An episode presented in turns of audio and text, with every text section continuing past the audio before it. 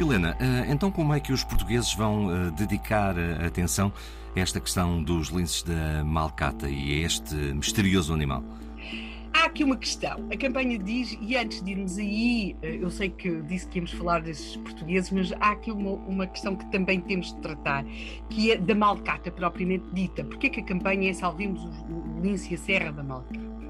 E também temos de falar de um outro elemento. Temos de falar do lince, da Serra da Malcata, e vamos deixar os portugueses para depois temos de falar de um outro animal. Temos de falar de coelhos.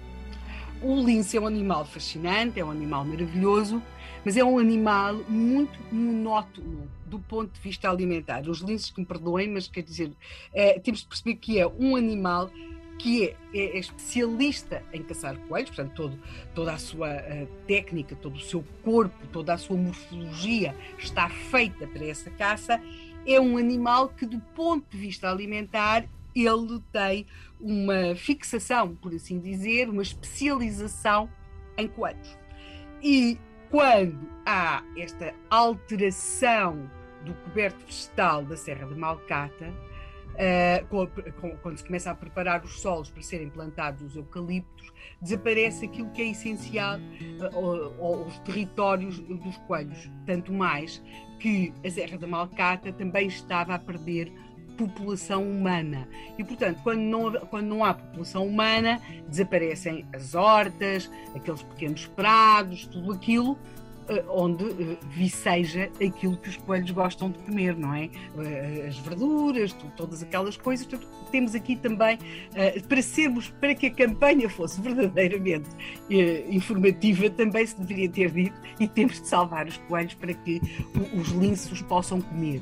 É certo que se diz também, e há essas informações, que eles comem também aves, répteis, anfíbios, eh, podem também caçar pequenos veados, também poderão caçar ali às vezes outras aves, patos, tudo isso, mas sem coelhos não há lince. E aqui é que temos esta questão da malcata, por isso é que a campanha dizia salvemos o lince e Serra da Malcata.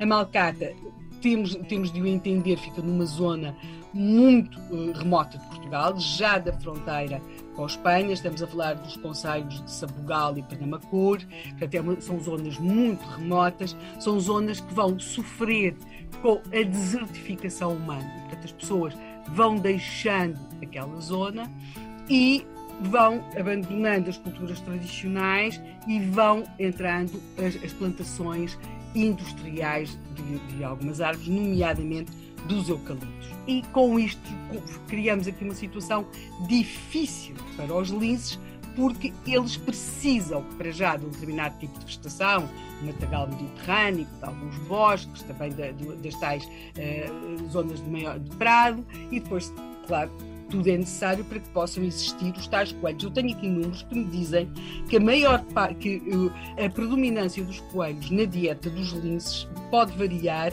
entre 80 a 86%. Impressionante, portanto, impressionante. Uhum. Impressionante.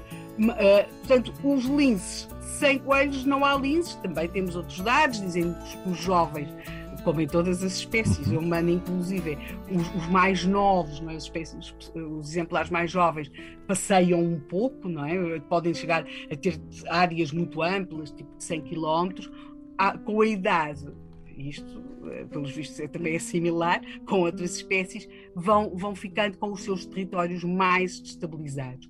Mas para que se possa dizer que há lince num país, é preciso, e aqui há uma verdadeira desigualdade de género, é preciso que existam algumas dezenas de fêmeas reprodutoras estabelecidas. Portanto, para que se diga que há linces, além de que tem de haver coelhos, coelhos que comam, tem de haver fêmeas reprodutoras estabelecidas.